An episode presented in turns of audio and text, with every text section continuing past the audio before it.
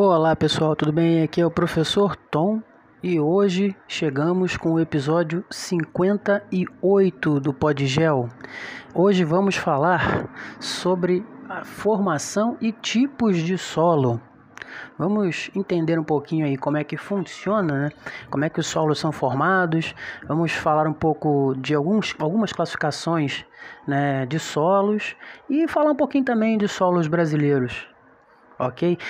Mas antes aí eu vou só reforçar, né, que de acordo com a enquete que a gente fez aí nos canais do Podgel, né, o episódio 59 que vocês escolheram, né, quem votou escolheu, foi é, Economia da China. Vai sair na próxima quarta-feira né? E vai ser esse porque vocês escolheram, ok?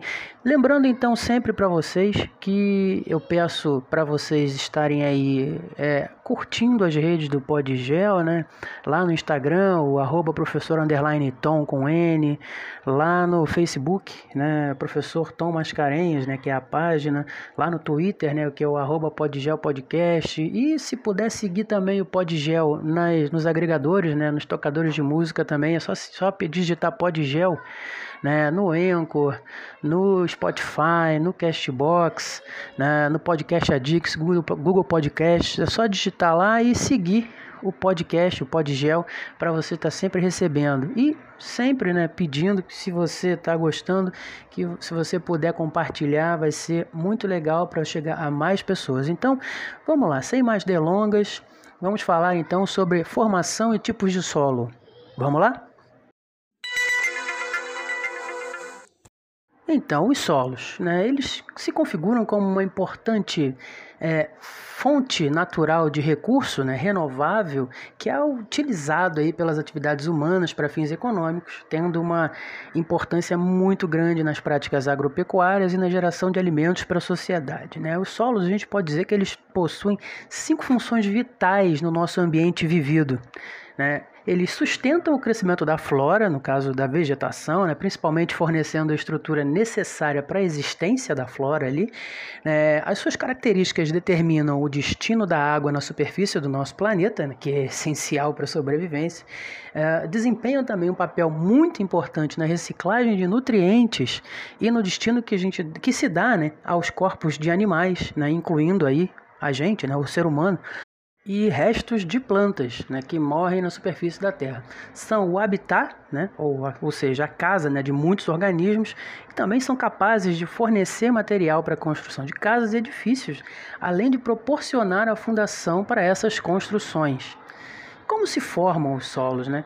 Eles são constituídos de partículas de minerais, né, material orgânico né, vivo aí na forma dos micro-organismos ou em processos de decomposição ar e a água, né, é, sendo estes últimos aí, o ar e a água, presentes nos espaços entre as partículas sólidas, né, e formam-se a partir da decomposição das rochas de origem, que são chamadas de rocha-mãe, né, ao longo do tempo. Né? Ou seja, após um período de milhares ou até milhões de anos, as rochas vão se desgastando e se transformando em pequenos fragmentos que juntos vão compor o solo. É, isso significa dizer que no início, lá no início, não existiam solos no planeta planeta, né, mas apenas grandes e variados grupos rochosos que foram lentamente desgastados pelo clima, pela ação da água, dos ventos e também pelos seres vivos, especialmente as plantas.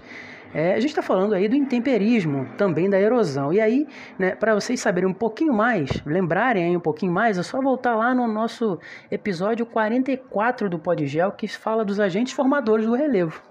Tá? E assim, dessa forma, então, variam as rochas que deram origem aos solos, bem como a maneira que o processo aconteceu, e aí surgem, a partir daí, diferentes tipos de solos. Esse processo de formação dos solos ele é ininterrupto, ou seja, ele não para. E ainda ocorre né, atualmente, e por isso é importante entendê-los, né? porque é, as suas características vão dizer como eles são, se são férteis ou não, se são profundos ou rasos, entre outros fatores. Aí. Esse processo de origem e construção dos solos é chamado de pedogênese, e a pedogênese ocorre a partir da seguinte ordem cronológica. Né? Primeiro, a decomposição lenta da rocha-mãe pelos agentes do intemperismo, né? Água, ventos, clima, as plantas e outros. Né? Depois, com o tempo, vai se acumulando uma maior presença de material orgânico sobre o solo recém-formado. Né? Posteriormente, o material orgânico vai se decompondo e aos poucos ele vai enriquecendo ali aquele terreno, enquanto os horizontes do solo vão se formando. Né? E posteriormente, o solo já em estágio mais avançado passa a contar com diferentes horizontes além de apresentar uma camada superficial orgânica que é propícia ao plantio e à existência de vegetações variadas. Os solos mais antigos apresentam essa estrutura mais consolidada, enquanto os solos mais jovens, muitas vezes, ainda se encontram em processo intermediário de formação, sem a existência de todos os seus horizontes e com baixo nível de material orgânico.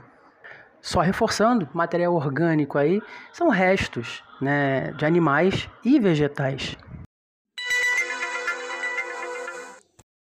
Bem, horizontes dos solos, que eu falei agora há pouco, né, são as camadas que os solos vão apresentando né, ao longo da sua evolução, ao longo do, do, seu processo de formação.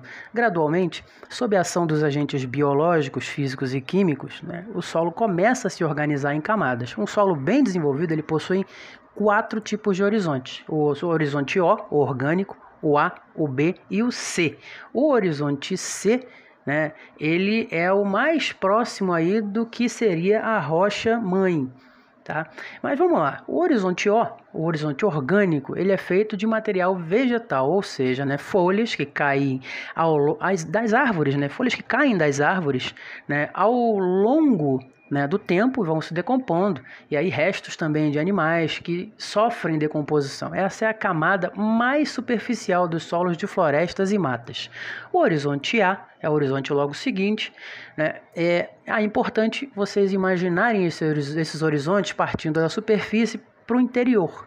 E aí a gente tem o horizonte O, que é o mais superficial, o horizonte A, que é o seguinte, né, que apresenta matéria orgânica bem decomposta e é chamado também de horizonte umífero, que é de humus, né, que é o adubo. Né? O horizonte B, que é o seguinte, né, é o horizonte mineralógico, que apresenta coloração bem definida, né, um horizonte de grande acúmulo de materiais transportados pela água do horizonte A que é o horizonte logo superior. Apresenta pouca matéria orgânica.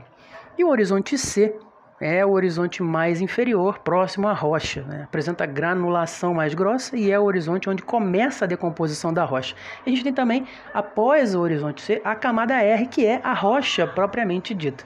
Né? Observando esses horizontes, a gente pode perceber que vários fatores atuam na formação do solo. Porém, o clima é muito importante, né? pois um material decomposto de uma rocha pode formar solos diferentes em regiões de climas distintos. Falando um pouquinho né, com relação aos tipos de solo, existem diversos sistemas de classificação de solos no mundo. A gente vai falar aqui basicamente de três tipos de classificações né, em relação à textura, em relação à origem e em relação à influência externa. Para começar, em relação à textura, a gente pode dividir em três grandes grupos os tipos de solo, que são o solo arenoso, né, o argiloso e o solo umífero ou orgânico. Né? O solo arenoso, é, nesse tipo de solo, grande parte das suas partículas são classificadas como areia. É formado principalmente por cristais de quartzo e minerais primários. Devido a essa composição, o solo arenoso possui permeabilidade e porosidade altas, não sendo indicado para a agricultura. Ou seja, permeabilidade quer dizer que a água infiltra de maneira muito uh, fácil, né? é bem permeável. E a porosidade é a distância entre os grãos, que é também bastante alta. Se você pegar, se for na areia da praia, você vai pega ali um, uma porção de areia, você vai ver a areia literalmente escorrendo da sua mão. O solo argiloso, ele tem grande parte de suas partículas classificadas como argila, que é mais fina do que a areia e mais compactada.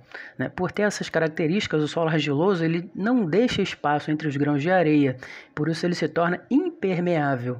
É um solo muito rico em nutrientes e por isso pode ser muito bom para a prática de atividades agrícolas. E o solo umífero orgânico né, que também é conhecido como terra preta, é muito fértil e é constituído, né, em sua grande parte, né, por matéria orgânica em decomposição, que funciona como um adubo para as plantas. Né? Esse é o solo mais recomendado para a prática da agricultura.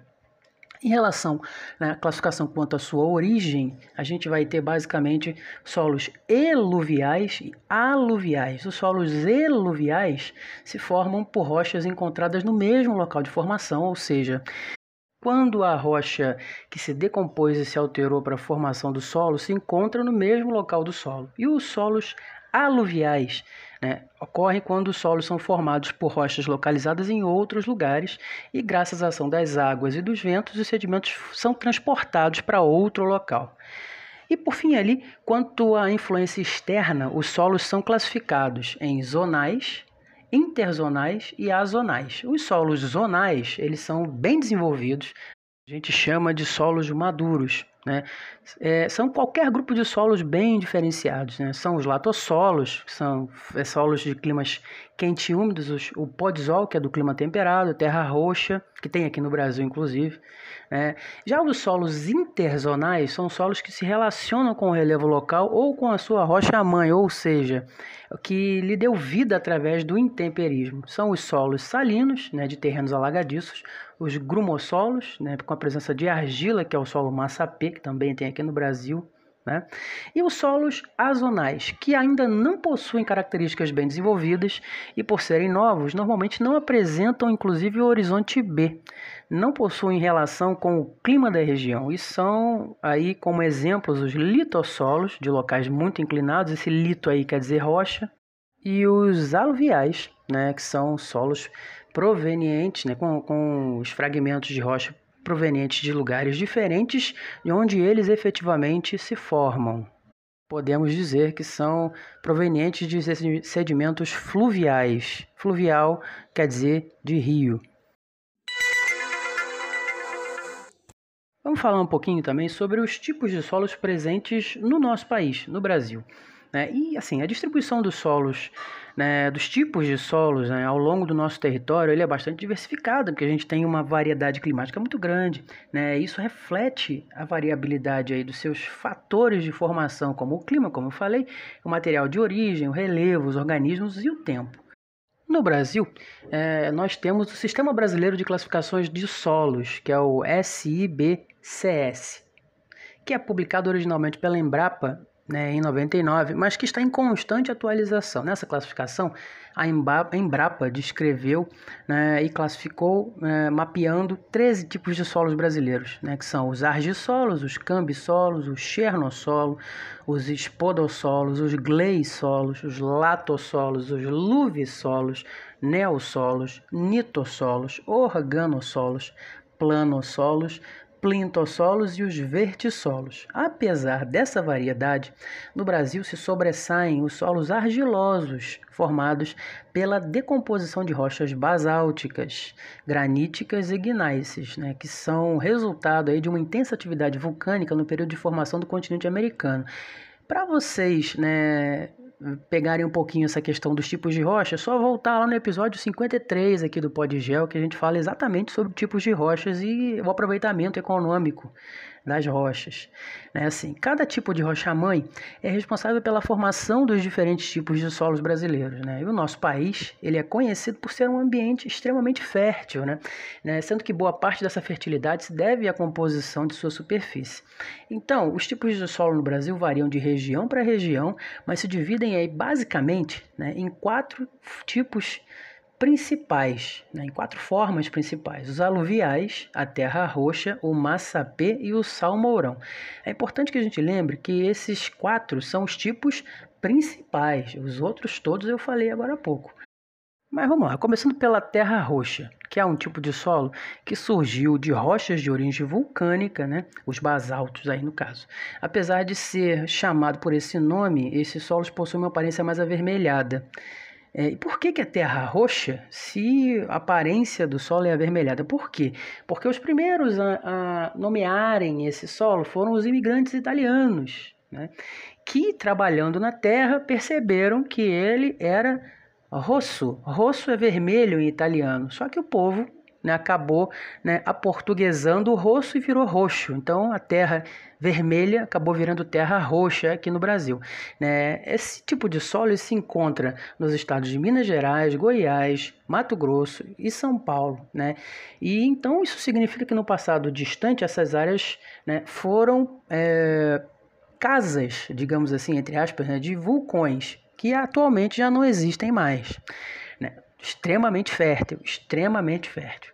Né? A gente também tem os solos aluviais, que são solos que se formam a partir de sedimentos, né? que são fragmentos de rocha, advindos aí de outros lugares, como a gente já falou, né? e transportados pela ação das águas e dos ventos. Né? Eles se encontram em diversas áreas do território brasileiro, em regiões de várzeas né? e proximidades de rios e cursos d'água apesar de não serem tão férteis, eles possuem um alto potencial agrícola pela por, por utilizarem os pelos agricultores conseguirem utilizar as dinâmicas de cheio e vazante desses rios, essas áreas de várzea. O solo massapê é um solo mais escuro, quase preto, argiloso e muito fértil, localizado ao longo do litoral nordestino. Ele se forma a partir da decomposição do calcário, do gneiss e de outras rochas, sendo que nos meses chuvosos ele fica úmido e pegajoso. Já nos tempos de estiagem ele fica mais rígido. E por fim aí, o solo salmourão, que é um solo proveniente da decomposição, especialmente do granito. Ele se encontra distribuído em áreas do centro-oeste, do sudeste e do sul do nosso país. Ele é bastante arenoso e é menos fértil que os demais solos que eu falei aqui, mas e além de apresentar também um certo nível de acidez. No entanto, né, com as técnicas corretas, ele também pode ser utilizado na agricultura e ele é bastante utilizado na agricultura a partir da correção normalmente com cal. Então, pessoal, chegamos ao final de mais um episódio do Podgel, episódio 58. Espero que tenha ajudado vocês aí a desvendar um pouco aí dessa questão da formação, os tipos de solo, formação dos solos. Falamos um pouquinho também de solos do Brasil. Vou, é, vamos fazer aí um, um próximo episódio lá para frente, falando aí dos tipos de solo, especificamente só de tipos de solo do Brasil. Mas então é isso, eu espero que tenha ajudado vocês de alguma forma. Peço sempre aí que vocês é, possam estar seguindo as redes do Podgel, né, no Instagram, arroba professor Tom, com N, no Facebook lá, professor Tom Mascarenhas, no, no Twitter, né, arroba Podgel Podcast, e sigam a gente nos agregadores, sigam o Podgel lá nos agregadores, no Spotify, no Google Podcast, Cashbox, Podcast Addicts, no Anchor, sigam lá, porque aí vocês vão estar sempre recebendo as atualizações dos episódios que saírem. E lembrando que o próximo episódio né, vocês escolheram, vai ser Economia da China. Então agradeço a todos que participaram da escolha, né, na ajuda da escolha aí desse episódio, do episódio 59, e a gente né, se encontra novamente no próximo episódio, episódio 59, Economia da China. Abraço em todos e até lá!